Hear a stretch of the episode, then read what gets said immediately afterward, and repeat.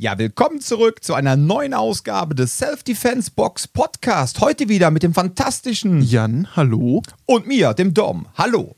So, also, wir hatten, äh, wir, das wird heute wieder so eine kleine FAQ-Show werden, weil wir hatten in den letzten zwei, drei Wochen so viel Output gehabt und hatten ja letzte Woche auch so ein bisschen Premiere in Sachen Quarks und Co. für Arme. Und sprich für. Kraft-Mager-Instruktoren. Dom, schreibst du das noch äh, in Empfehlungsschreiben später rein? Jan ist Experte für Quarks und Co. für Arme. ja. ja Kraft-Mager-Instruktoren können alles, aber nicht so richtig, ja. ähm, das sind so universelle. Das sind die Allgemeinmediziner unter den. Äh, Ah, letztes Mal waren sie BMW-Fahrer, jetzt sind sie Allgemeinmediziner. ich feuere einfach wild um mich. I can't be Auf stopped. jeden Fall, ja.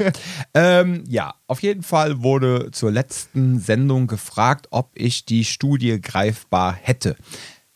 Ich hatte sie mal greifbar. Die Studie. Die Studie. Welche Studie, Dom? Die Studie, genau, die Studie zu diesen äh, kanadischen Vergewaltigern, die sich da geäußert haben, wie sie äh, vorgegangen sind, um ihr Topf, äh, Topfer, um ihr Opfer auszuwählen, um ja, nach welchen Kriterien sie vorgegangen sind und so weiter. So, und ähm, die Studie, die lag mir vor vier, fünf Jahren mal vor. Da war ähm, ein Bekannter von uns, der sehr tief in der Materie drin war, selber ähm, wissenschaftlich unterwegs. Der hatte mir das Ganze damals komplett plausibel erklärt und ähm, ich hatte das Ding dann auch mal gesehen. Nur, ich muss ganz ehrlich sagen, ich habe mir dann natürlich, weil mein Bekannter halt eine absolute Fachkraft war und absolut seriös unterwegs im wissenschaftlichen Bereich, hatte ich mir dann nicht nochmal so die Zahlenspielereien angeguckt, sondern für mich interessierte letztendlich nur das Fazit. So. Und ähm, jetzt hatte aber der liebe Tobi gefragt, ähm, hör mal Dom, wie sieht das aus? Wie äh, hast du die ähm, Studie nochmal greifbar? Ähm, wie ist das Ganze, was da ähm, argumentiert wird, auch wirklich, ähm, ja, na, wie soll ich sagen, nachhaltbar oder haben Hieb- und stichfest Hieb und. Stichfett, genau. Äh, Hieb und Stichfett, was ist denn hier heute los? ähm, ich habe, glaube ich, zu wenig Wasser getrunken, mein Hirn trocknet aus. ähm, oder haben sich vielleicht sogar die Täter dann im Rahmen des Interviews irgendwie während der Befragung äh, noch profiliert und profiliert damit meinte halt, dass, er, dass dann nachher im Grunde die Ergebnisse verfälscht sind. So, das kann ich dir, lieber Tobi, jetzt in dem Moment nicht mehr sagen, weil es so lange her ist. Für mich war in den letzten vier, fünf Jahren immer das Ergebnis wirklich relevant. Und ähm, aber ich habe den lieben Bekannten jetzt mal angeschrieben. Der ist gerade ein wenig verhindert, aber ich hoffe, er hat die Zeit und kann mir das Ganze nochmal raussuchen. Und wenn ich das Ding habe, dann könnt ihr mir gerne, ähm, sage ich Bescheid, dann schickt ihr mir kurz eine E-Mail, dann schicke ich euch gerne alle diese Studie zu. Jan schart auch schon mit den Hufen, der möchte auch unbedingt diese Studie lesen, um herauszufinden, ob das Ding hieb- und stichfest ist, war und für immer sein wird. In dem Kontext muss ich mir, glaube ich, eine andere Redewendung überlegen. Ach so. Oh. ja. Aber wir haben Aber? für die Folge ein paar Fragen noch reinbekommen, Ja. neben der äh, Quellenforderung. Auf jeden Fall.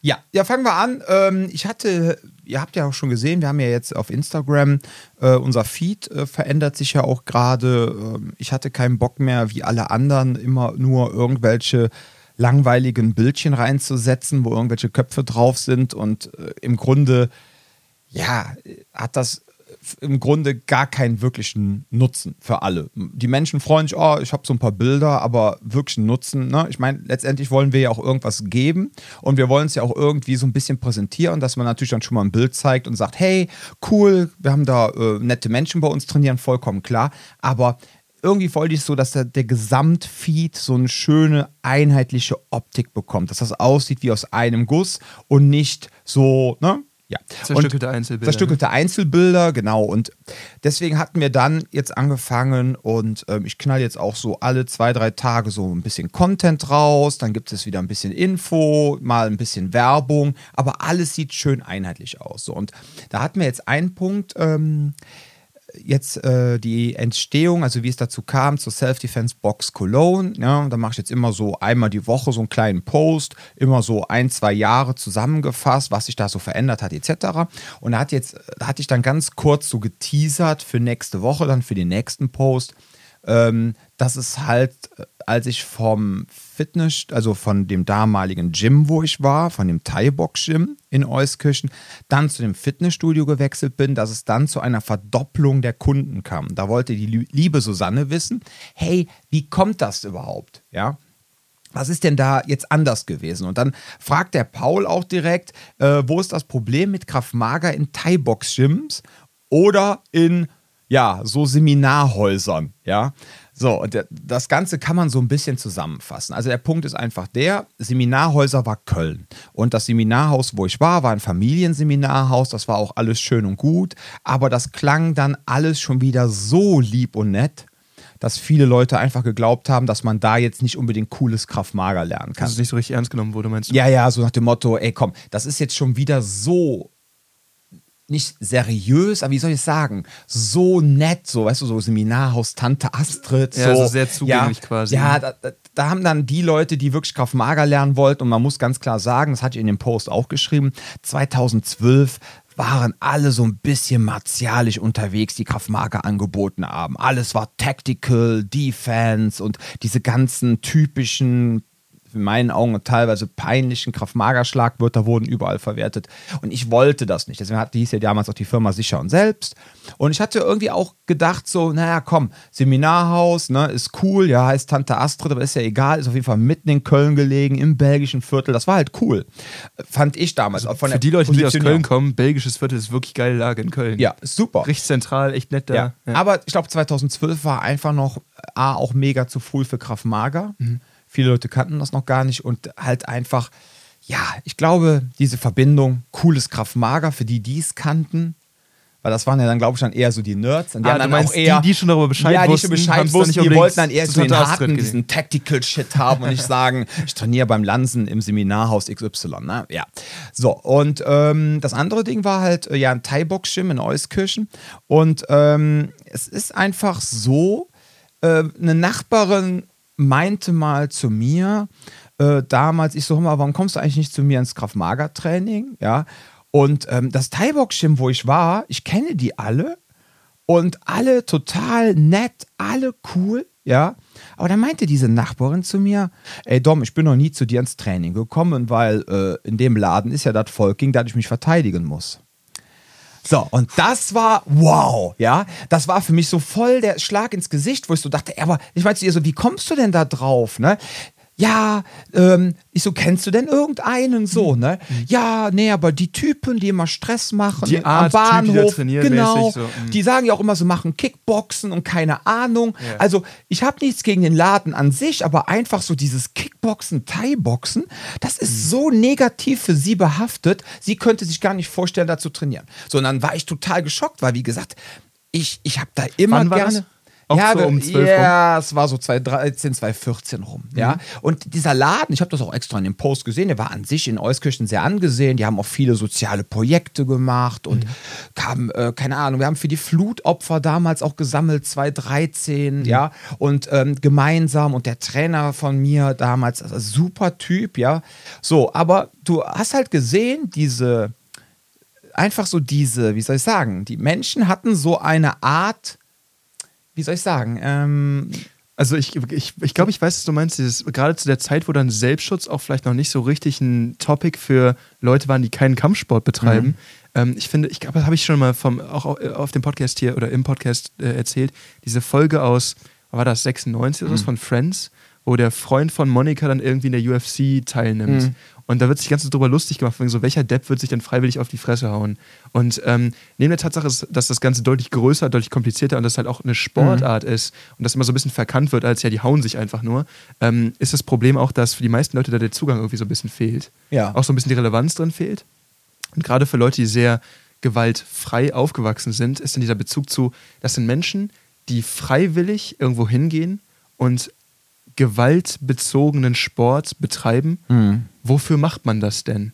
Und dann kommt man so, ja, im Zafzer, um der Dickste am Block zu sein. Und ich glaube, da hört bei vielen dann auf diese, diese, diese, diese Abwägung auf. Und ich glaube, das ist halt dieser Punkt. Von wegen, da wird dann einfach prinzipiell geurteilt, naja, wer da hingeht, macht das ja mit einem Hintergrund. Genau, der Und muss deswegen- ja gesockt sein, egal jetzt Genau. welcher Herkunft, ne? Genau, aber, der muss ja. ja schon problematisch sein, weil sonst würde er diesen Sport ja gar nicht betreiben. Richtig, der muss ja, genau, der muss ja einen Hang zur Gewalt haben, der muss das ja gerne ausleben Mhm. und dann macht er das auch bestimmt schnell. Also quasi Vorurteil, das, das ist das, was ich eben gesucht habe. ich glaube, es hat sich mittlerweile Diese- über die UFC war- so ein bisschen normalisiert, ja, aber es war aber es war halt so so. vorurteilbehaftet und ja, und dann habe ich dann einfach in dieses Fitnessstudio gewechselt, ne, 2014 Mhm. und ähm, Jo, dann äh, auf einmal so Fitnessstudio und oh, alles sauber. Ein, äh, jetzt auch nicht so eine, keine Ahnung, so ein Billigstudio, ne, sondern eins, wo du auch äh, für Euskirchner Verhältnisse gutes Geld bezahlen musstest. Also hat das dann, dann auch ein gewisses Niveau, ein gewisses Ansehen. Und zack, ne, kamen auf einmal die Leute so. Ah, Weil es nicht mehr Kampfsport weil es halt nicht mehr. Kampfsport war, dieses negativ behaftete ne, mit dem Kampfsport. Mhm. So, das ja, fand ich äh, sehr schade, aber ist halt so. Ne? Was eigentlich so ironisch ist, weil wir haben auch in unserem Krav Maga Training natürlich auch Kampfsportelemente mit drin. Natürlich. Ne? Die, die, die, ja, äh, aber wir trainieren halt nicht zum Kämpfen. Ne? Also ja, schon, Also, aber nicht für Wettkämpfe. Nicht genau. um den Wettkampf, nicht, Genau. und auch nicht um unser Ego zu befriedigen. Ja, ja, ja. Während der Punkt ist halt so, zum Beispiel wir Trainer, ne, wir müssen sowas ja auch abliefern in unseren Prüfungen. Also das heißt, wir müssen natürlich auch, um zu kämpfen, trainieren.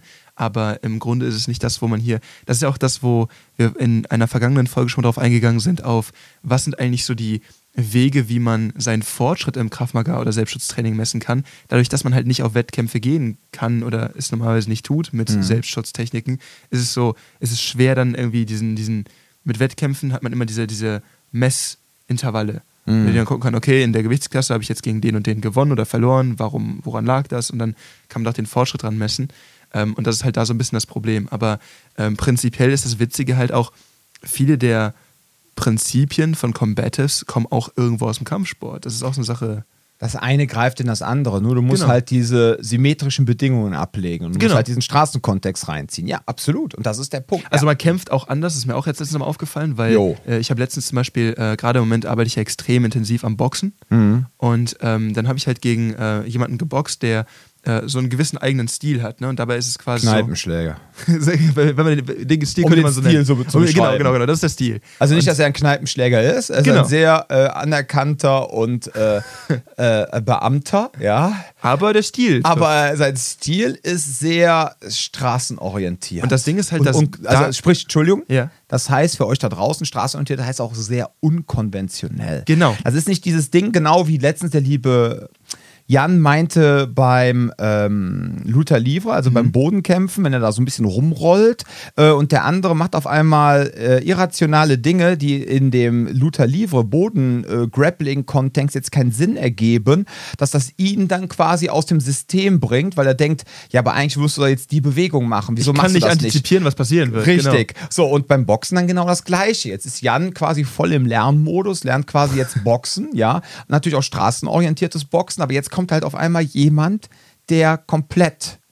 Das ist eben der Punkt, weil ich habe vorher, habe ich immer, wenn, wenn ich Sch äh, Schlagtraining gehabt habe, war es immer straßenorientiert und damit ging es immer darum, du willst innerhalb von 10 Sekunden jemand abreißen, maximal. So, und es geht darum, verhältnismäßig wenig Technik und viel auch durchrennen und sowas. Dann merkst du halt beim Boxen, gerade wenn du auch auf Runden basiert irgendwie dich vorbereitest und sowas, du, du brauchst da Taktik auf einmal, du musst da anders arbeiten, du musst ähm, viel mehr auch damit arbeiten, äh, sich so, also das nennt äh, bei dir immer ganz gern so Unboxen, ne? Dieses, man, man versucht sich quasi vorzuarbeiten, sowas so strategisch zu kämpfen.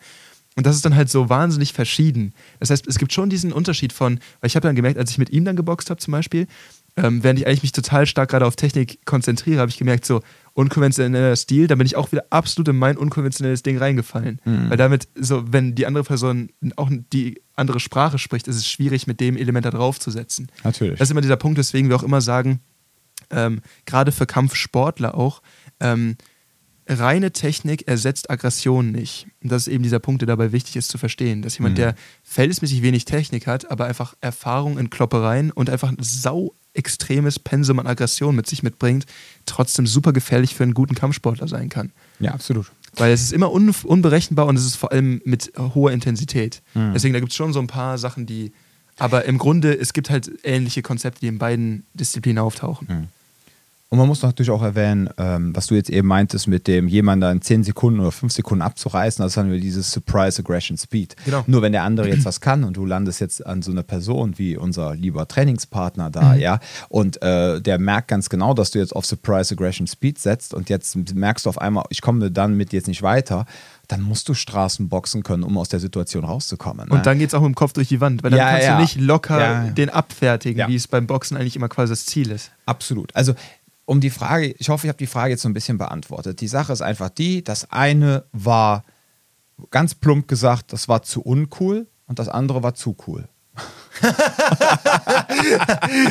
Oder eigentlich im Endeffekt ging es einfach darum, so, gerade dieser, dieser, dieser Misch, äh, also das ist halt eine Sache, die hier an der Box, auch als ich hier das erste Mal wieder, Mhm. ne, das zweite Mal, als ich hier wieder hinkam, quasi so, ne?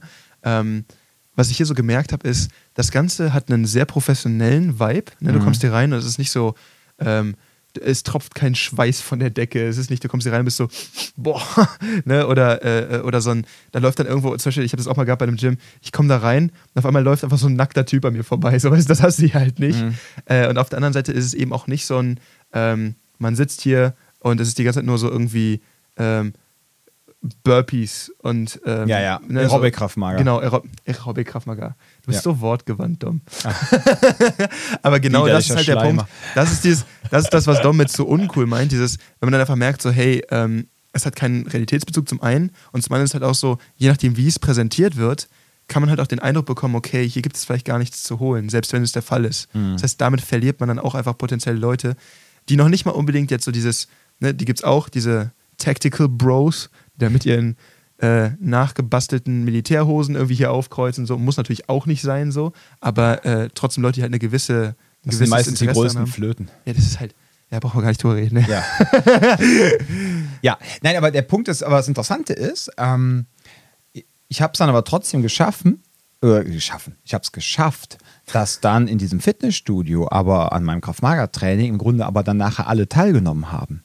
Also das heißt, ich hatte von aus meiner Kampfsportszene, ja, und aus meinen Thai-Box-Seiten waren dann teilweise auch Ah. ein paar Jungs dabei, ja, die dann auch schon mal hier und da Türe gemacht haben und auch die dann einfach an diesem, gerade an diesem Thema Messer etc. interessiert waren Mhm. und die dann auch da in ihren MMA-Klamotten rumgelaufen sind, ja, obwohl das Witzig. Wi- ja, obwohl das jetzt irgendwie gar nicht passt. Äh, Sie wollen auf der einen Seite Selbstschutz lernen, kommen in MMA-Klamotten, aber wie ihr seht, und auf der anderen Seite stand dann, dann trotzdem Lieschen Müller und Max Mustermann, ja, die aber niemals in das Thai-Box-Gym gegangen wären, um Thai-Boxen zu lernen. Das heißt, ich habe quasi Und die auch in denselben Kursen sogar. ja. Ja, ja, geil. die selber Kurse. Ja, Geil. Kurse. Ich habe ja teilweise alleine das Training gemacht am Anfang. Ich hatte ja anfangs kein Geld für einen Co-Trainer und hatte keinen Co-Trainer. Ja, aber ich meine Das auch, heißt, aber dann du hast nicht da. unterschiedliche Nee, du hast dann gehabt, oder 40 Leute. Da, äh, teilweise, ja, 40 waren es nicht. Ich hatte 25 dann nachher so im Schnitt. Und dann hatte ich dann quasi, wie früher beim Goshin Jitsu, drei, vier verschiedene Leistungslevel und ich musste alle irgendwie da befriedigen. Deswegen habe ich äh, auch kein Verständnis dafür, wenn irgendwelche Trainer zu mir kommen und sagen,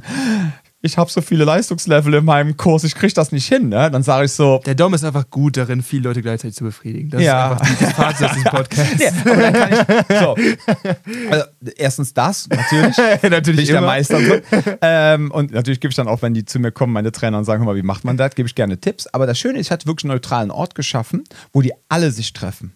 Mhm. Wo quasi alle miteinander trainieren konnten. Ja? Ähm, die einen wären So Common Ground quasi. Genau. Das heißt, die einen wären nie ins Seminarhaus gegangen und die anderen wären nie in den Thai-Box-Gym gegangen. So, und das, aber das, das ist auch im Grunde das, was auch so ein bisschen die Self-Defense-Box ausmacht, ähm, dass man im Grunde einen neutralen Ort für alle Menschen schafft. Das ja? ja? mit diesem Professionalisierten, weil du hast hier Richtig. zum Beispiel nicht als Logo dann irgendwie so ein, so ein äh, Wolf mit einem mit einem Ja. Totenkopf im Mund und dann so, ah, Extreme ja, und selbst unser. Rooster ist ja nur für spezielle T-Shirts so. Den Ne? haben wir halt auf unseren Stühlen, ja. Aber ja, genau. Ja, ja. Das Nee, ist übrigens ein dauerhafter Insider zwischen Dom und mir, dass immer, wenn wir uns sehen und wir haben dieses Rooster-Shirt an, das ist ja ein Hahn, immer so. Ja, ist okay, nice. das lassen wir. Ja, ja, ja. Danke. Nächstes Thema. Du. Man muss auch nicht alles erzählen. Das machen wir in der Patreon-Folge. Kostet 50 Euro Da kommt dann der, Ja, äh, der erzählen wir Self-Defense-Box äh, äh, OnlyFans-Account, genau. Genau. Jan, alle Techniken nackt mit Jan. Ja, genau. Ähm, so, also nur, meine, nur die roten Schuhe. mit den neuen roten Schuhen, ja. Ähm, ja, also wie gesagt, ich hoffe, ich habe die Frage jetzt ein bisschen beantwortet. Ähm, ich fand es halt damals schön, dann so einen Ort zu schaffen, wo halt alle hinkommen. Ähm, die Self-Defense-Box ähm, ist halt auch so ein Ort, ähm, wo halt wirklich sich im Grunde alle wohlfühlen, wobei ich dazu sagen muss, hier kommen halt jetzt weniger die Wettkampfsportler, höchstens so ausrangierte ältere Wettkampfsportler, die keinen Bock mehr auf Wettkampf haben, ja, und die einfach sagen, sie möchten jetzt nur noch Selbstschutz lernen. Da haben wir so eine Handvoll. Dann haben wir natürlich ganz viele so Leute, die in dem Bereich Hundertschaft, Polizei etc. unterwegs sind, die es wirklich auch jeden Tag für ihren Beruf brauchen. Also sagen wir mal so, das sind dann so die Profis, ja. Mhm. Und wir haben aber auch ganz normal Lieschen Müller und Max Mustermann da. Und ich würde sagen, das sind so, macht so 60, 70 Prozent unserer Kundschaft aus, mindestens, wenn nicht sogar 80. So, und alle fühlen sich wohl, alle können schön voneinander lernen. Und da wir ja auch Kurse haben mit unterschiedlichen Leistungsleveln, kann jeder dann selbstbestimmt wählen, wo er gerne hinkommen möchte. Ja? Das heißt, wenn jetzt jemand kommt und sagt, hier, ich bin eigentlich fortgeschritten, aber ich hatte heute einen Scheißtag im Büro und ich möchte ein lockeres Training beim Kraftmager Basic machen, super wenn die Person sich ballern möchte, kann sie dann zum Streetboxen gehen. Ne? Wohlgemerkt, aber an dieser Stelle ist auch wichtig zu sagen, dass ich habe oft, oftmals gesehen, dass gewisse Leute einfach das Gefühl haben, ah, ich traue mir als Person gar nicht zu, in die fortgeschrittenen Kurse zu gehen.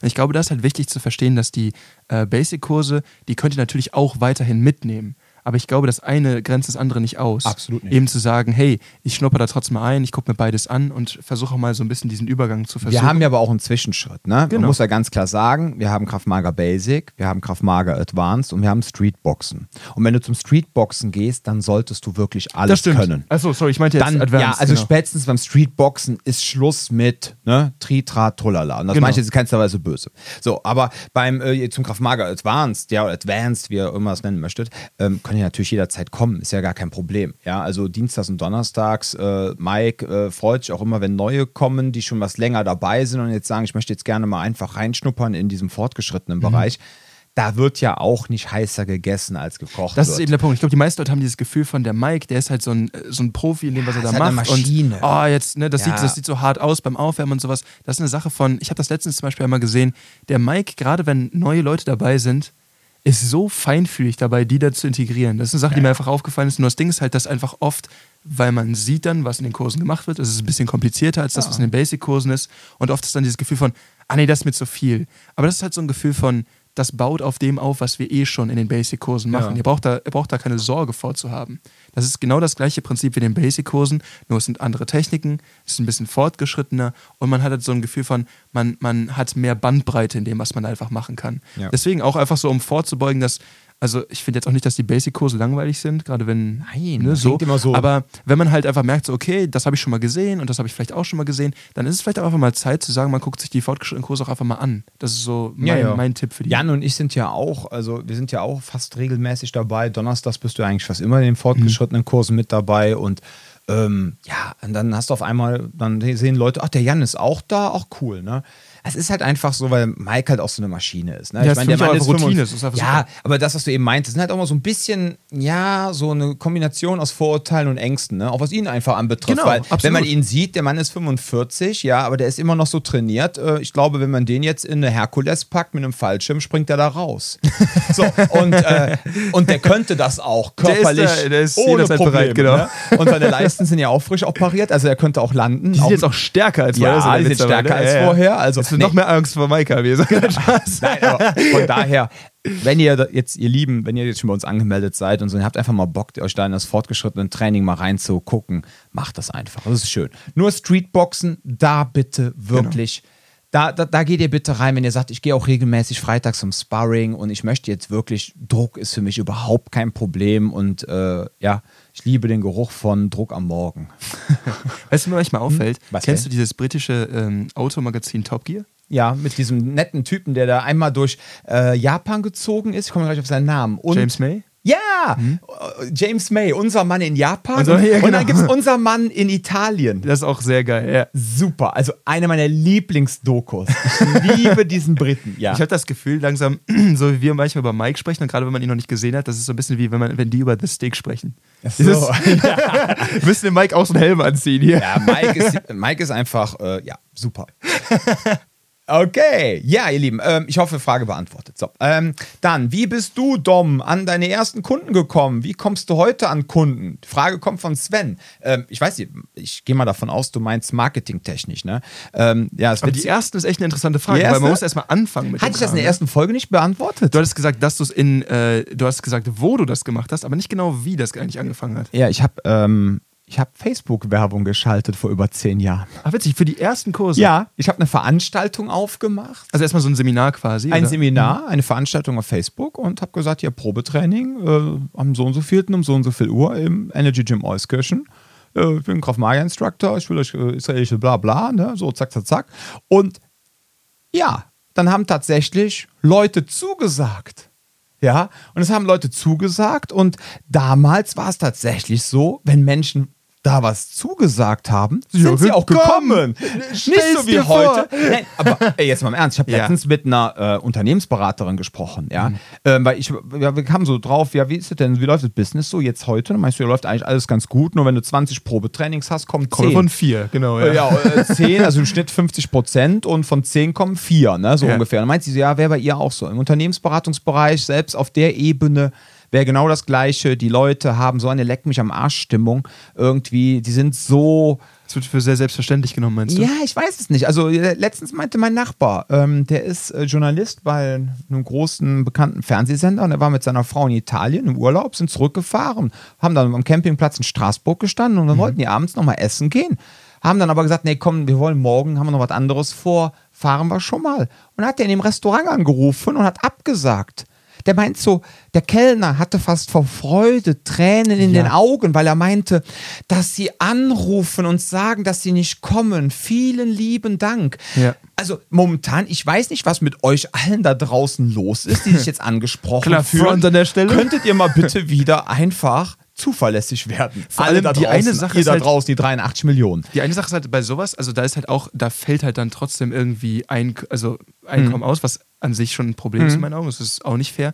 Was ich ganz seltsam fand, damals, als ich in Bonn nach einer Wohnung gesucht habe, habe ich äh, mir zwei angeguckt. Einen davon habe ich dann auch bekommen. So, und bei der anderen war es so, ähm, ich hatte von der einen quasi eine Zusage bekommen, bevor ich mir die andere angeguckt habe. Und dann hatte ich halt auch die Maklerin angerufen und war so, hey, ähm, ich komme dann doch nicht, weil ich habe jetzt ja eine gefunden, die gefällt mir, wir haben uns ja schon geeinigt. Und sie war dann auch so, ja, danke. Der, der Punkt ist halt, sie fährt extra zu der Wohnung raus. Das ist nicht ein Etablissement, wo du hingehst und dann, Nein, nein. sondern sie fährt auch noch extra raus. Und wenn Leute quasi sagen so, hey, ja, äh, morgen um 10 kommen wir da hin und dann kommen die nicht, also Aber es soll gang und gäbe geworden sein. Die Menschen sind seit Corona unzuverlässig. Keine Ahnung. Das wäre doch eine schöne Sache hier, eine Abschlussarbeit für dein äh, Studium. Weißt du, was mich interessiert? Und das ist wirklich interessant. Ja. Ähm, weil in den Staaten gibt es das nicht, dass du äh, einen Euro zum Beispiel, weil, na okay, nicht nur, weil sie keine Euro haben, ne, aber dass du kein Geld, wahrscheinlich auch, weil die generell kein Münzgeld wirklich da haben, also es nicht nutzen zumindest, du, du steckst kein Geld in die, ähm, in die Einkaufswägen. Ja. Um die wieder zurückzubringen. Weil das ist ja in Deutschland hier so ein Ja, ja, das ist so normal. Usus, ne? Hast du Ja. fast überall. Ja. Langsam fängt es an, dass sie es über Corona auch angefangen, dass sie es aufgehört haben, weil du brauchst ja immer Ja, ja. und so. Und das Interessante ist, in den Staaten gibt es dieses Phänomen, dass ganz viele Leute einfach ihren Einkaufswagen genau da stehen lassen, wo sie geparkt haben und dann wegfahren. Gibt da sogar so einen YouTube-Channel, das ist ein Typ, der ist noch ein bisschen schräg, aber der geht immer zu den Leuten hin und macht ihnen dann so Sticker auf die Autos so. Ich habe meinen, meinen Einkaufswagen nicht zurückgebracht, damit man die so öffentlich so ein bisschen Anfrager, ja. Genau. Und der Punkt ist halt, ähm, in Deutschland ist es so, dass ich glaube, das ist noch Habitus, dadurch, dass man früher Geld reingepackt hat. Die, aber ich habe ein bisschen den Eindruck, dass die eigentlich normalerweise immer wieder zurückgebracht werden. Vor allem auch, wir haben ja mittlerweile all diese Plastikchips oft und trotzdem werden die immer wieder zurückgebracht. Ist mir einfach mal so aufgefallen. Und ich frage mich halt, ob das eine Sache ist, wo wir uns immer weiter diesen Verhältnissen annähern. Das ist einfach so, äh, es gibt halt diesen Begriff dieser Instant Gratification. Ne? Jetzt muss ich alles haben, was ich haben will. Bloß Hauptsache hier irgendwie Befriedigung die ganze Zeit, ob es Schokolade essen, ob es äh, Content gucken, wie auch immer ist. Und ich frage mich, ob das so ein Resultat davon ist. So, ich gucke mir abends irgendwas an, bin so, ah ja, da können wir ja essen gehen oder sowas, buche das irgendwie so total unverbindlich und habe gar kein Gefühl mehr dafür, dass es irgendwas Reales macht. Ach so. Was mir auch Ja, aufgefallen ist, dass ganz viele logisch. Leute, gerade so auch in meinem Alter, immer Mhm. noch, wo ich mir denke, so, das wundert mich echt, ne? Weil ich würde ja schon, ich bin ja schon sowas ähnliches wie ein Erwachsener. So. und, dann, und dann bist du mit so Leuten unterwegs und die haben Angst, irgendwie zum Kellner zu gehen oder zu, zur Theke zu gehen und irgendwas irgendwie zu sagen, dass irgendwas nicht, also dass irgendwas falsch ge ge gekommen ist oder irgendwas nochmal zu bestellen. Also du merkst, das ist eine total große Überwindung für viele Mhm. Leute. Und das nicht erst seit Corona. Das wundert mich auch. Und ich weiß nicht, wo das herkommt. Ich glaube, das ist dieses. Also ich finde, das kann man sehr schön über passive Aggressivität lösen. Wenn ich bei meinem so, Lieblingsbäcker oh, bin und die Wäckchen mit der Schokolade sind äh, so total trocken und dann zusammengerunzelt, dann sage ich mal so, ähm, ich hätte gerne eine von diesen Schokopralinen. und, dann, und dann halt ich so, sind sie dir wieder zu trocken und zu klein? Ist so. Okay, du kriegst zwei. Ja. Okay. Dom, ja. Du kannst ja eine richtige Bitch sein. Ja. ja. Auch ich. So, auf jeden Fall, lange Rede, kurzer Sinn. Damals kamen tatsächlich noch Menschen so. Und dann, ich weiß gar nicht, was ich ausgegeben habe. Ich glaube, für die Werbung, boah, vielleicht 30, 40 Euro. Das ja. ist teurer geworden mit der Zeit auch. Ach, ne? hör auf, das kannst du nicht mehr miteinander vergleichen. Und ähm, ja, dann kamen zwölf Menschen zum Probetraining. Zwölf ist eine gute Zahl für ein Training. Acht. Ich meine, acht oder neun haben sich angemeldet. Zum Vertrag. 40 Euro im Monat. Zack, waren 320, 360 Euro. Ich meine, 8 hätte ich schon angemeldet von den 12. Und dann zack, 300, äh, ja, 320 Euro die ersten verdient. Einfach so. gesichert. 200 Euro Miete bezahlt. Ne? Mein damaligen du bist dein Kumpel MVP. aus dem Energy Gym, ne? der ja. liebe Barker, auch hier an der Stelle liebe Grüße, ähm, der dann halt so nett war und sagt, komm, du hast jahrelang hier bei mir als Trainer auch mitgemacht und so und dass du keinen Bock mehr auf Wettkampf hast, alles klar, dann mach doch hier deinen Kraft-Mager-Kram, ne? bezahlst mit 200 Euro im Monat, alles gut, ne? kannst du mit anfangen, ja. Super, und dann hatte ich quasi 120 Euro plus. Mega. Vor Steuer, ja. So, so ist es losgegangen. Ja, und heutzutage, ja, das klingt jetzt, ja, wenn ich jetzt äh, diese Sache so beantworte, das klingt jetzt total äh, übertrieben, aber mittlerweile habe ich halt einen Marketing-Mix, ne? äh, mittlerweile, ich meine, alleine dieser Podcast ist ein Teil, ja, dieser Podcast. Man muss halt immer so ein bisschen aufteilen. Man muss halt sagen, es gibt einmal die Kanäle, wo die Menschen sind, die schon ein konkretes Bedürfnis haben und mhm. konkret wissen, dass sie zum Kraftmager wollen. Sie wollen Selbstverteidigung lernen. Dann gibt es die Möglichkeit, den Leuten über gewisse Kanäle das Ganze erstmal schmackhaft zu machen und sie erstmal auf, erstmalig auf die Idee zu bringen. Überhaupt zu interessieren, ne? Ja, genau. So dieses Push- und Pull-Marketing könnt ihr gerne mal nach googeln. Ich will jetzt hier auch keine Marketing-Folge daraus machen. Und dann gibt es halt noch so diesen Oberbegriff, ähm, so dieses Brand-Building, ne? mhm. dass man quasi Dinge macht, um einfach eine Marke zu werden. Mit der man so, sich identifizieren kann. Mit der man sich identifizieren mhm. kann. Und dieser Podcast hier, ganz klar, ist natürlich, dient in erster Linie dem Brandbuilding. Ja, ich könnte jetzt hier, unser äh, Podcast-Hoster unterstützt jetzt auch Werbung. Ich könnte jetzt zum Beispiel eine Werbeanzeige aufnehmen, selber, und dann sagen, bitte an Minute 5 bei jedem Podcast spielst du jetzt aktuell ein, am 19. und 20.11. kommt der Sharia Richman. Mhm. Meldet euch doch an. Haben wir bisher noch nie gemacht. So, also ähm, wäre vielleicht mal eine Idee, so ein kurzer An so mal ein kurzer Hinweis reinzuhauen und man könnte dann auch immer schön auswechseln, die Slogans, voll geil. Ähm, und dann immer, wenn dann das, der eine Termin vorbei ist, ja, dann kannst du wieder ein neues Event bewerben. Da sind wir aber jetzt noch gar nicht bei. Also momentan ist für mich dieser Podcast einfach Brandbuilding. Ja, die Leute hören das, die hören Jan, die hören mich. Ähm, wir repräsentieren, wir haben ja auch alle anderen Trainer, die wir so haben ähm, hier eingeladen, ja, damit ihr einfach, alle, ne? ja, wir hatten fast alle durch. Manche haben es dienstlich noch nicht geschafft und ähm, dadurch bekommt ihr halt einen Eindruck davon, wie sind die drauf und so weiter. Und das wäre dann aus Marketing-Sicht einfach Brandbuilding. Ja, so. Ähm, damit verdienen wir quasi gar nichts. Ähm, dann haben wir halt so Sachen wie äh, unsere Homepage, ja, das ist also Suchmaschinenoptimierung. Da geht es halt darum, dass man Leute, die dann halt ein konkretes Bedürfnis haben, dass die dann, wenn die dann in Google suchen, ja, dass die halt uns dann finden. So, und da stehen wir halt jetzt seit über, ich glaube, fast zehn oder zwölf Monaten auf der Eins. Hat für Kraftmager Köln, ne? Für Kraftmager Köln das ist so das Hauptkeyword, das Wichtigste. Ja, es mhm. gibt noch ein paar andere, aber die sind eigentlich nicht wirklich relevant, was das Suchvolumen anbetrifft. So, das heißt, alle Leute, die aktiv nach Kraftmager suchen, die geben das in Google ein und finden uns dann. Ja, dann haben wir natürlich dann auch bei Google My Business, haben wir jetzt heute äh, unsere 171. Äh, 5-Sterne-Bewertung bekommen, äh, die wir nicht selber geschrieben haben. Das muss man ganz wichtig sagen. Doch, da sitzt die ganze Zeit Shannon im Büro und tippt genau, die alle einzeln ganz Fake-Accounts. Und ähm, nein, man merkt halt einfach so, wie von anderen Personen äh, Bewertungen einfach gelöscht werden. Es werden weniger. So.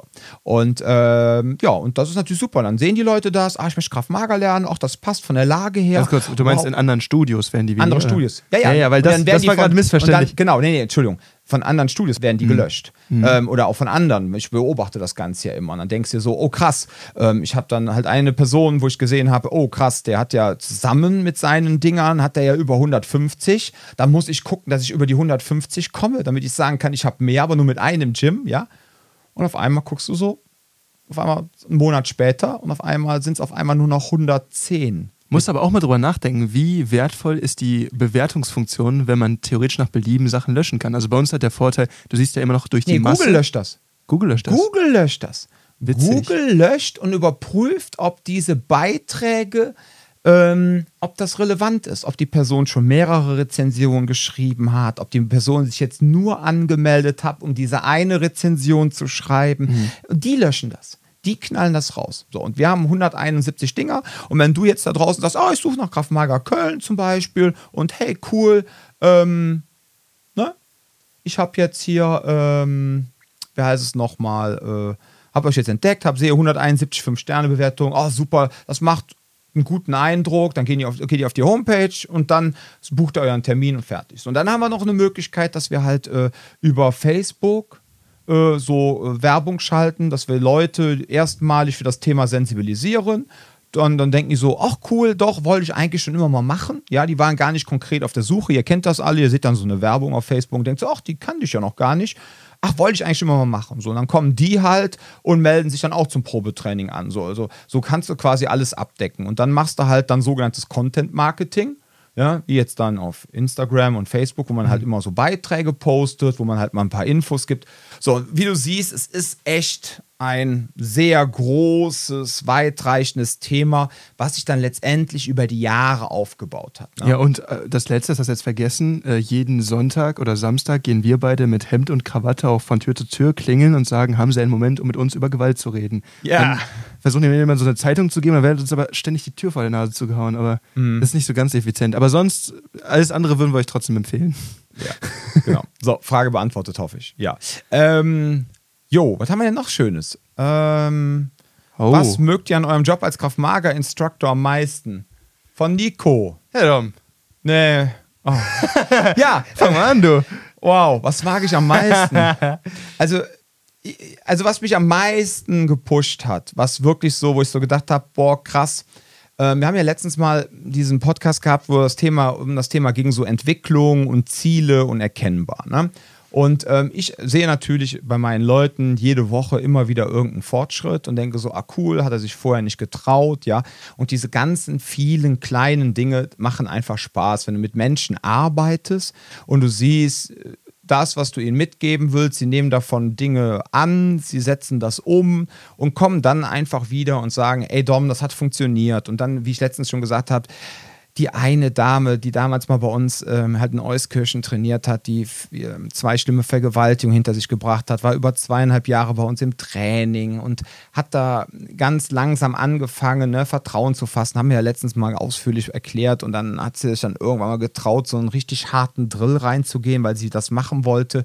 Und das, und das wussten wir nicht, dass das genau der Punkt war, wie auch damals die beiden Täter vorgegangen sind. Ja.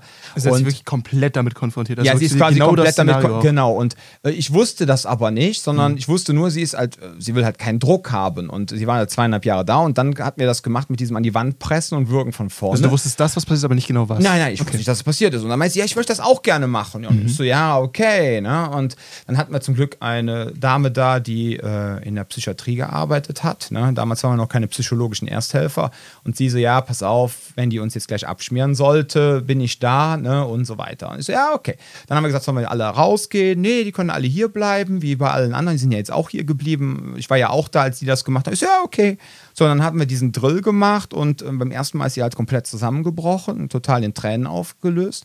Und ähm, dann haben wir halt mit ihr gesprochen und so weiter. Im Raum war es mucksmäuschenstill. Ne? Und dann haben wir gesagt, du, ob du das jetzt machst oder in, in einer Woche oder in zehn Jahren, das obliegt ganz dir. Du kannst entscheiden, wann du das nochmal wiederholen willst. Und dann wollte sie es dann direkt machen. Ja, und dann ist sie auf einmal komplett explodiert und dann mussten wir sie quasi von dem Trainer äh, schon fast runterschlagen. Ja, also wirklich runterziehen. ne? genau. Runter. So, und, ähm, und das Interessante war halt dann die ganze Zeit, was sie gesagt hat, so dieses, ja, ich kann mich wehren, ich kann mich wehren, ich kann mich wehren. Und dann dachte ich einfach nur so, boah, krass, ne? diese Entwicklung jetzt einfach, ich meine, mhm. ich habe jetzt keine Therapie mit der Person gemacht, weil ich bin kein Therapeut, aber einfach, dass ich mit der Frau, mit meinem Trainerteam, wobei so viele Trainer waren es ja damals noch gar nicht, aber dass wir es halt alle so geschafft haben. Im Grunde war ja auch jeder Einzelne im Raum ein wichtiger Teil, weil sie ja das Vertrauen zu diesen Menschen, mit denen sie trainiert hatte, ja auch da war. Und dass das quasi alles so schön ineinander gegriffen hat und dass diese Frau dann auf einmal gemerkt hat, dass sie sich wehren kann. Ja, Eben. das ist nämlich auch das, du meinst ja gerade, es ist nicht eine Therapie, wenn du hier hinkommst. Ja, das stimmt. Der Punkt ist nur, was ich auch ab und zu mal gehört habe von ja. Kunden, ist, dass begleitend zur Therapie, zu der Thematik, dass hier ein geiles Outlet ist, um ja, sich das daran, war ja bei ihr auch so. Sie hat immer, sie genau. ist mittwochs gekommen und donnerstags morgens hatte also sie Therapie. Begleitend für so eine äh, Betreuung ist das hier in meinen Augen ein total sinnvolles Unterfangen.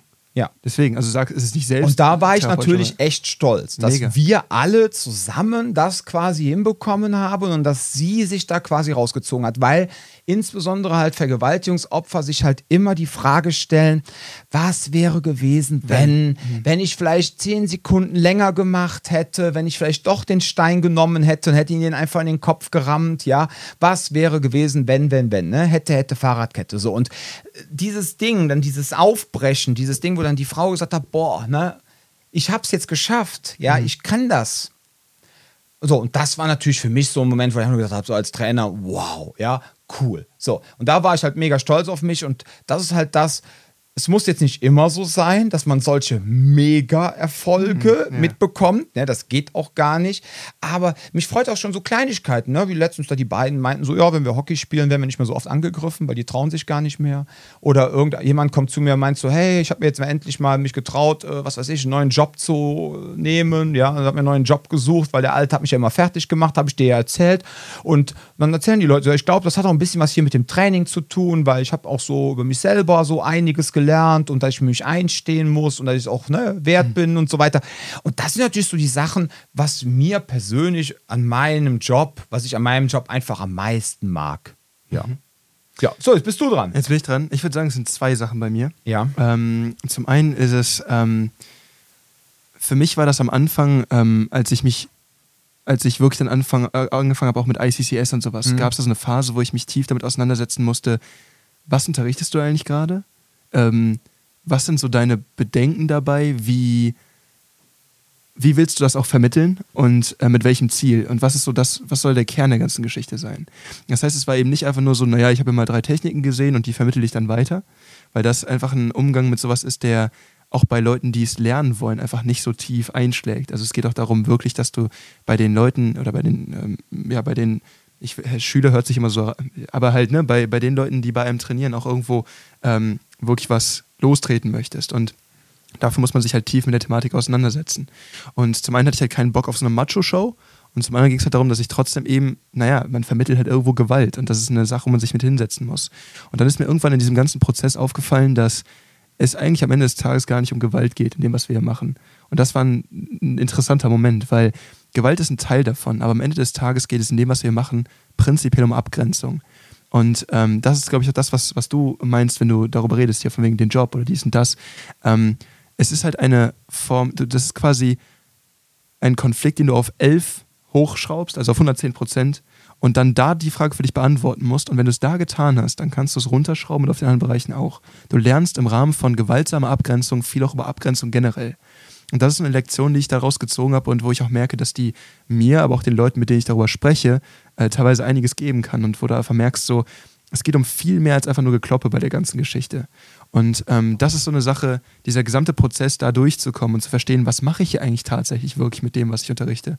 Das war ein sehr, sehr spannender Moment. Und das ist eine Sache, die mir gefallen hat. Und auch, wenn man mit Leuten redet, die auch gar nichts mit Gewalt am, am Hut haben, so Klassiker irgendwie auf einer Party oder sowas, und man fängt an, mit den Leuten darüber zu sprechen, warum macht man das, mhm. dann diesen Weg zu erklären und dann auch zu merken, wie Leute teilweise einen Bezug dazu bekommen, obwohl sie gar nichts mit Gewalt am Hut haben, finde ich total spannend. Das ist die eine Sache. Und zum anderen, generell beim Unterrichten, das muss noch nicht mal als Krav Maga Instructor sein, es gibt wenig geilere Momente, als wenn du merkst, wie bei jemand anderem so richtig schön der Aha-Moment eintritt. Mhm. Wo du so richtig schön sauber sowas aufgebaut hast, Das ist, glaube ich, wie, so stelle ich mir Golf vor. So, du schlägst ab und du hast genau perfekt getroffen. Das Ding fliegt genauso, wie es dir vorgestellt hast. Genauso ist es, wenn du eine Stunde geil aufgebaut hast, strukturiert hast.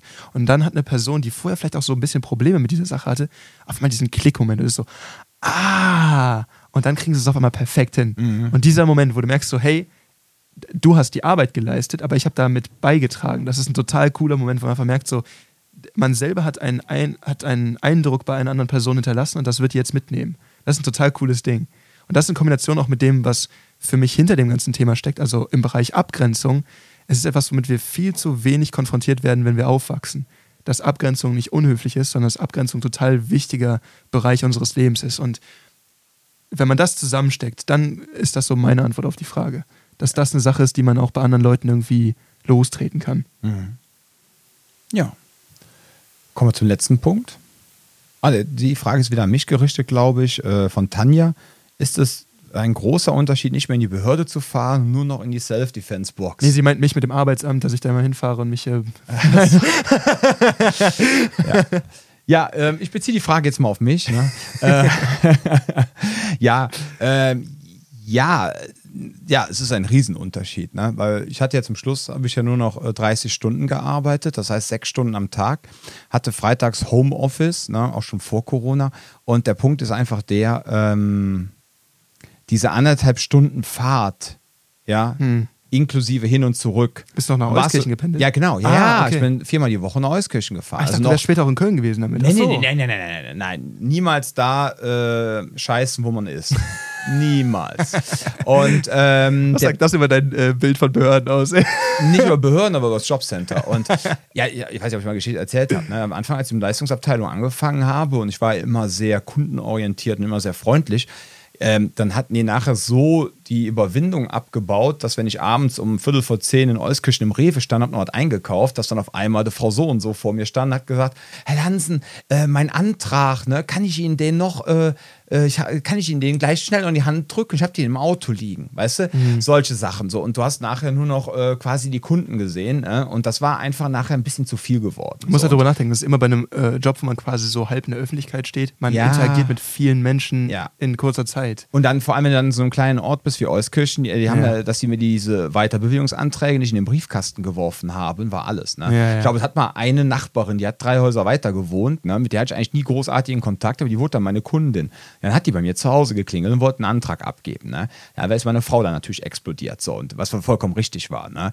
So, und äh, das muss man halt sauber trennen. Deswegen meine Empfehlung, also wenn ihr in so emotional hochbeladenen Bereichen seid und wo es wirklich auch um ja, wirklich wirtschaftliche, existenzielle Dinge geht, ähm, oder keine Ahnung, ihr seid einfach Schließer, ja, oder ihr seid bei der Polizei, ja, guckt, dass ihr am besten nie da arbeitet, wo ihr lebt. Obwohl das bei der Polizei echt eine interessante Frage ist, weil wenn man woanders ist, dann zieht man sich auch so ein bisschen damit aus dieser Verantwortung ja. von der eigenen. Ne? Ist so ein Hin und Her. Also, also ich kenne da einen, der hat mal bei uns trainiert, der kommt aus einem Kölner Stadtteil, der ist da groß geworden, aufgewachsen, zum Gymnasium gegangen. Und zur Polizei. Und dann zur Polizei und hat mhm. sich da wieder einsetzen lassen. Das, der ist jetzt quasi ja. in seinem Viertel der Dorfbulle, auf gut Deutsch gesagt. ja. Und äh, Bulle ist ja genau. nicht böse gemeint. Ne? Ihr wisst, was ich meine. So. Total liebevoll gemeint. Ja, liebevoll gemeint. So, und man hat in Eifel immer gesagt, der Dorfbulle. Und naja, auf jeden Fall, lange Rede, kurzer Sinn. Ja, es ist halt ein Unterschied, weil dieser, ne, auch diese anderthalb Stunden Fahrt, diese sechs Stunden Dasein waren halt siebeneinhalb Stunden, die von deinem Leben weg waren. Und du bist halt in keinster Weise irgendwie selbstbestimmt. Du machst den ganzen Tag nur das, was andere Leute wollen. Ja? Und vor allem ist es halt so Zahlenschieberei wahrscheinlich auch viel, ne? Ja, das ist noch, noch schlimmer. Deswegen war auch das Thema irgendwie Teamleitung oder sowas, wo ich dann, äh, keine Ahnung, 400 brutto mehr verdient hätte, nie eine Option, weil ich keinen Bock hatte, äh, dann noch mehr in dieses Politikum mit reingezogen mhm. zu werden und dann dieses Ding, wir müssen Zahlen erfüllen, ja? ja. Ich finde das ja geil, wenn du, keine Ahnung, Autos verkaufst und sagst, so Freunde, äh, bis nächste Woche machen wir noch äh, 30 äh, AMGs, ja. Ich stelle mir gerade vor, wie du wie Leonardo DiCaprio bei Wolf of Wall Street da so stehst und dann so 70 Anträge mehr noch heute. Ja, genau. So. Also, wir sind so geil. Ja, genau. Aber diese, dieses, ja, genau. Einer, einer von denen schluckt dann auch so einen Goldfisch und so. Ja, ich bin ja auch kein Mensch, der Challenges, Challenges ablehnt. Ne? Ich bin ja auch so ein Typ, ich sag ja auch hier, hey, kein Thema. Äh, hier, ähm, ich gucke ja auch mal, was Neuverträge äh, hier bei uns im Gym anbetrifft. Ich bin ja immer derjenige, der mich selber unter Druck setzt, wo ich immer sage, so, yeah, wir machen jetzt, äh, wir brauchen noch diesen Monat sechs Verträge, dann haben wir das, das und das Ziel erreicht. Ne? Mhm. Das drücke ich ja gar nicht auf euch ab. sondern ich challenge mich selber. So, ich, das heißt, ich habe kein Problem mit Challenges, aber du, wie du schon sagst, da im Jobcenter, dann heißt es dann so, ja, wir müssen so und so viel Arbeitslose Das ist eine abbauen. abstrakte Quote ja, dann so. Ne? und dann so Sachen wie, ja, dann Da werden die auch was so ein machen wir denn? entmenschlicht mit so, ne? Weil Und ich so, ja, besorgen wir denen jetzt einen Job? Ach so, äh, ja, das wäre super, wenn sie denen einen Job besorgen, aber wir können die auch einfach in eine Maßnahme schicken, die länger als Mm. acht Wochen dauert, dann zählen sie auch nicht mehr als arbeitslos, Die arbeitsbildenden. Äh, weil dann sind sie Ja. arbeitssuchend. Ist so, aber sie sind doch immer noch ohne Arbeit. ja, aber sie Und- suchen. Aber genau, sie suchen dann aktiv. So, und, und das sind halt alles so Dinge, ja, wenn man sich damit abfinden kann, ist das cool. Ich nicht. Ich finde das sehr unbefriedigend. So, und jetzt ist halt einfach. Es ist einfach für mich persönlich ein Traum. Ne? Ich komme hier dann hin, man muss sich halt selber organisieren. Ne? Das muss man halt lernen und können. Ähm, hab da zum Glück natürlich auch meine Frau im Hintergrund, ne, die dann entsprechend, äh, ne, mein Palpatine, die mich Ich natürlich gerade sagen, entsprechend wir lenkt. eine, wir müssen uns eine liebevollere Metapher als Palpatine ausdenken. Ja, der Palpatine ist eigentlich nicht, äh, genau, weil die ist ja gar kein, die ist ja gar kein die Drache. schießt nur manchmal Blitze. Ist, was? Nein, die ist super. Die Frau ist super. Ist die beste Frau der Welt. So, und, ähm, aber wie gesagt, dann musst du halt, dann guckst du halt. Und, ne, und ähm, du musst halt ein System aufbauen, was im Grunde auch immer wieder eine Wiederholung ist, ja. Neukundengewinnung, ja. Wir haben hier ganz klar Systemi Syste Systemi Systematisiert? systematisierte Sys ne, ähm, Abläufe, die auch jeden Tag wiederholt werden, ja. Aber der Unterschied ist einfach, ich mache das einfach jetzt für mich, ja. Und äh, ich tue es nicht einfach so für, ja, für jemand anderes. Ich glaube, es gibt ja auch eine ganz andere Motivation und äh, auch so Leidenschaft für das, was du machst beruflich. Mhm. Weil einmal halt so diese Sache, wo du halt merkst, so, du hast einmal gesehen, wie es auch anders sein kann. Also du hast quasi so, ein, so ein, also eine Abgrenzung auch so ein bisschen in dir drin. Und ich glaube, wenn man halt merkt, so, ähm, das war halt auch so dieser große Schritt von, du hast quasi diesen einen, in Anführungszeichen, Hauptjob und dann hier die Box nebenbei zu, ich darf jetzt das, was ich mir eh aufgebaut habe, weil es mir Spaß macht, quasi hauptberuflich tun. Oder ich habe einen Weg gefunden, das zu machen. Und ich glaube, das gibt einem so eine ganz andere Leidenschaft auch dafür, was man da eigentlich tut. Ja. Das kann ich mir so vorstellen. Ich glaube, wenn man halt sowas macht, weil man weiß, so, ja, ich muss es machen, weil dann ist es, glaube ich, anders, als wenn man merkt, so, hey, ich habe mir genau diesen Weg ausgesucht. Das ist etwas, was ich eh auch für lau machen würde und jetzt kann ich mich auch noch so finanzieren. Das heißt, das ist dann auch so ein, das hat einen anderen Stellenwert, glaube ich, auch einfach. Ja, absolut. Und du hast nicht so abstrakte Ziele wie, hey, wir haben ja eine Quote von Leuten, die in diese Prozesse eingeladen werden. Es ist nicht, du bist nicht die Person, so schätze ich dich einfach nicht ein, die Art Person, die dann leicht so einfach automatisiert irgendwelche Arbeitsprozesse, ja, es ergibt alles Sinn, das mache ich ja, bla bla bla. Und dann, Nee, eben, ich glaube, du ich brauchst schon so ein bisschen was, Ja. was du auch machst mit dem, was du da Ich brauche tust. so meinen persönlichen Sinn. Hm, genau, so, genau, so ein bisschen sinnspendende Ja. Arbeit, genau. Ja, und der Punkt ist halt der, ähm, man muss ganz klar sagen, ich habe ja nicht von heute auf morgen aufgehört. Ne? Ähm, ich habe ja quasi vor zehn Jahren angefangen mit der Nebentätigkeit, wie ich auch in Folge 1 erklärt habe. Und dann bin ich dann quasi da in die ganze Sache so reingewachsen. In diese Prozesse, in diese Strukturen. 2012 ist einfach zehn Jahre her, das fällt mir gerade erst Jahre, auf. ja. ja, dieses Jahr ist ein krasses Jahr. Ich bin 40 geworden, bin zehn Jahre Kraft-Mager-Instructor, fünf Jahre Combatives Instructor, fünf Jahre Self-Defense Box Cologne. Ich habe nur nichts gefeiert, weil ich gedacht habe, wenn dann wieder irgendwelche Auflagen kommen und du wieder irgendwas geplant hast für in drei Monaten, lass ich es einfach, habe ich keinen Bock drauf. Aber eigentlich hätte man da jetzt ein schönes äh, Jubiläumsjahr draus machen können. Das ist echt ein krasses Jahr dieses Jahr. So, und äh, dadurch, dass ich halt nicht von heute auf morgen damit aufgehört habe, sondern halt so ne, alles nacheinander aufgebaut wurde, ja, hatte ich dann halt auch mal so das persönliche Ziel. Ich brauche die und die Anzahl an Kunden, damit ich mich damit selbstständig machen kann. Die Anzahl haben wir dann irgendwann erfüllt und dann habe ich gesagt, so, jetzt mache ich mich damit selbstständig. Also hauptberuflich. Ja. Jo, da, also wie gesagt, der Unterschied ist auf jeden Fall da. Ja, Massiv. ja massiv. Ja, einfach, ja.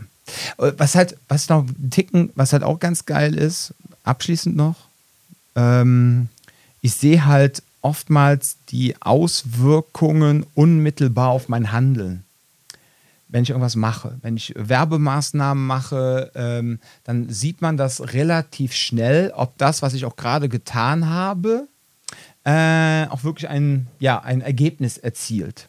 Ähm, das auf ist, Anklang. Ja, genau. Wenn, wenn ich jetzt irgendwie Menschen in Arbeit vermittel oder ähm, schicke die jetzt in einer Maßnahme und das sind so langfristige, nachhaltige Ziele, wo das auch nicht direkt so greifbar ist. Ja, es ist genauso wie diese, äh, ich sag mal, Statistikverdreherei, damit es nachher nicht heißt, ja, wir haben 10% Arbeitslose und jetzt kommen auf einmal irgendwelche, egal aus welcher Ecke, extremistischen Parteien auf einmal wieder äh, ans, äh, an, ja, an, den, an die Zügel, weil die Leute sagen, wie, wir haben 10% Arbeitslose. Ich dachte, wir hätten nur 2,5% oder so. Ne? So, ähm, von daher kann ich natürlich sagen, ja, die Arbeit natürlich im Sozialwesen macht auch absolut Sinn, um halt äh, auf dieser ganz hohen Ebene, ja, für den sozialen Frieden in dem Land zu sorgen. Nur, ähm, äh, ja, ob du es jetzt machst oder jemand anderes. Schafft halt Stabilität für das, was besteht. So. Das stimmt. Es schafft halt Stabilität für den Staaten. Deshalb ist das eigentlich auch eine wichtige Arbeit. Aber ich persönlich bin jemand, ich brauche einfach, ich möchte meine Ziele schneller sehen. Ne? So, das heißt, wenn ich jetzt mal sechs Wochen in Urlaub fahre und ich komme wieder, äh, haben wir jetzt nicht auf einmal äh, einen Regierungswechsel. Und ich denke so, oh fuck, jetzt war ich sechs Wochen im Urlaub, ja. Fuck, ja, jetzt ja. sind die, jetzt sind Extremisten XY dran gekommen. Hätte ich doch mal die sechs Wochen besser Dann weitergearbeitet. vermittelst du so ein bisschen weiter und auf einmal, auf einmal beruhigt sich das wieder. Ja, so. ja, ja, weißt du, und denkst du so, und außerdem, ja, und wenn du dann halt nicht da bist, macht es halt jemand anderes. Du brauchst es, dass die Bude brennen kann. Und hier ist es halt jetzt so, wenn du selbstständig bist, ähm, merkst du halt unmittelbar, ob du gearbeitet hast, ob du was getan hast, welche Konsequenzen das hat. Ja. Und das kann auch schon innerhalb von ein paar Tagen passieren. Oder halt, du veröffentlichst einen Podcast sonntags morgens und siehst auf einmal, oh krass, äh, schon alleine am Sonntag 100 Hörer. Und denkst so, Und Shitstorm auf Twitter, genau. Und Shitstorm auf Twitter. Nein, das, war ja die, das waren die äh, Twitter-Boomer. Ja, äh, die Tatort-Boomer. Ja. Okay. Ja, ihr Lieben, so das war's auch wieder. Ne? Ich würde sagen, ähm, ja, vielen lieben Dank für die vielen Fragen. Hast du noch irgendwas auf dem Herzen, Schatzemann? Ne? Viel zu viel, um Okay. diesen Podcast auszuführen. Ja. Okay.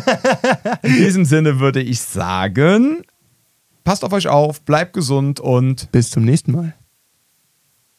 ansonsten muss man natürlich ja viel mit Prinzipien arbeiten. Ne? Und Viel davon ist auch Prävention. Das Ja, ist so ein, so ein Ding, wo man einfach verstehen muss, was kann man tun, um überhaupt erst in so eine Situation reinzukommen. Ja, auch. Aber ähm, wir beschäftigen uns natürlich auch sehr stark damit, wenn ihr schon auserkoren worden seid, aus irgendeinem Grund. Und das kann ja auch einfach nur sein, ihr habt einen scheiß Tag und schlurft ein bisschen durch die Gegend. Ja. Und dann, weil irgendwie trifft der Blitz immer dieselbe Stelle, auf einmal äh, haben wir das Problem, äh, ihr habt eine, eine, eine gewisse Ausstrahlung gehabt und auf einmal seid ihr auf dem Schirm von irgendjemandem. Und dann eben zu sagen, okay, diese, diese, diese ganze Abwägungsgeschichte, irgendwie wurdet ihr schon ausgesucht und jetzt geht es darum, wo sind wir gerade, was können wir dann tun und das ist ein Ding, mit dem wir uns hier im Training natürlich auch auseinandersetzen müssen. Ähm, die Art und Weise, wie rede ich mit jemandem, äh, also im Sinne von, was kann ich sagen, nicht jetzt konkrete Sachen, aber nach welchem Prinzip, ähm, wie verhalte ich mich in Relation zu dieser Person, was sollte ich auf gar keinen Fall tun und viel davon ist auch Negativbeispiele, ne? dass man viel damit arbeitet, wegen so, das und das, davon solltet ihr die Finger lassen. Versucht euch in diese grobe Richtung zu orientieren. Aber im Endeffekt ist eine Sache, das muss, das muss irgendwann einfach flüssig kommen. Und das kann man einfach nur im Endeffekt einstudieren, sage ich mal. Das ist eine Sache, genauso wie man äh, im Bodenkampf drillt, irgendwie äh, in gewisse Positionen zu kommen, muss man so ein bisschen drillen, dass man da einfach ein bisschen äh, so aus der Hüfte schießen kann. Ja. Ja, ein ähm, mal wieder ein sehr interessantes Thema. Ne?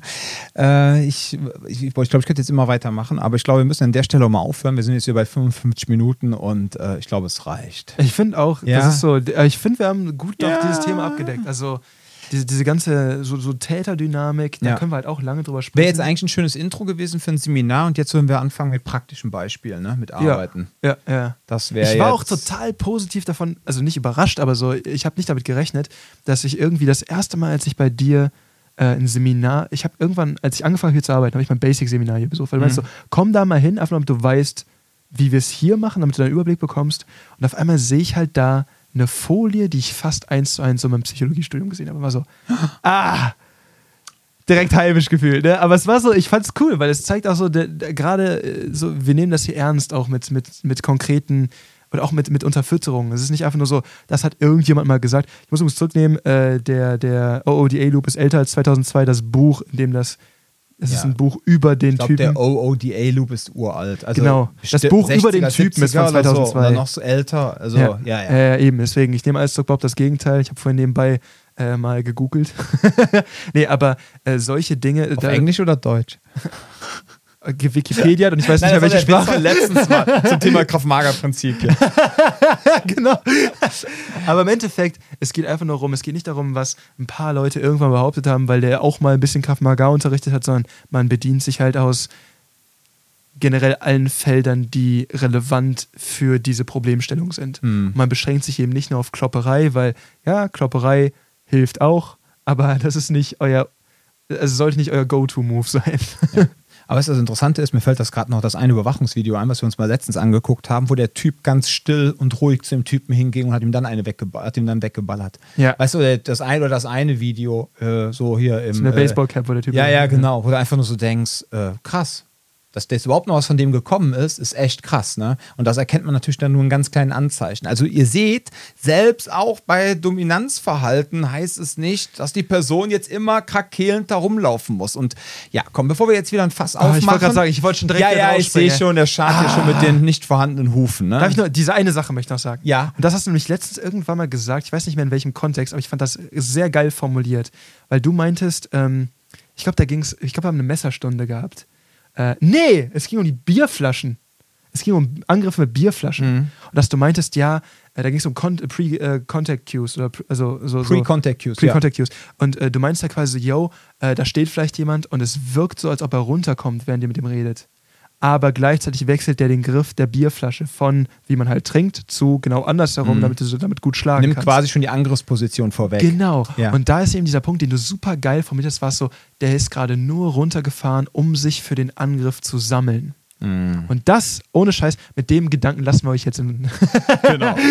Aber das ist ein relativ relevantes Ding. Nicht, es geht immer darum, die Baseline von dem Typen, der euch entgegensteht, zu verstehen. Wie, wie ist der gerade generell drauf? Und im gesamten Gespräch zu beachten, wie verändern wir uns gerade von der Baseline. Und eine Veränderung ist immer etwas, wo ihr erstmal vorsichtig sein solltet. Mhm. Wenn er euch brüllend anredet, soll er brüllen. Wenn er ruhig wird, könnte das Problem sein, oder wenn er noch lauter wird. Also für einen Satz war es jetzt noch verdammt viel. Ne? Das war ein langer Satz, aber ist okay. Das war ein langer Satz, so kenne ich Komm, dafür, ja. dafür bezahlst du mich. ja, für lange Sätze.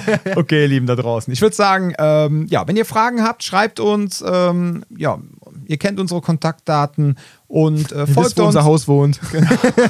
ja, alle wissen ja jetzt, wo du wohnst, seit der vor vorletzten ah, Folge. Ja, ja, ja. darüber reden wir nicht. Ja. Und äh, ja, bleibt gesund, passt auf euch auf und bis zum nächsten Mal.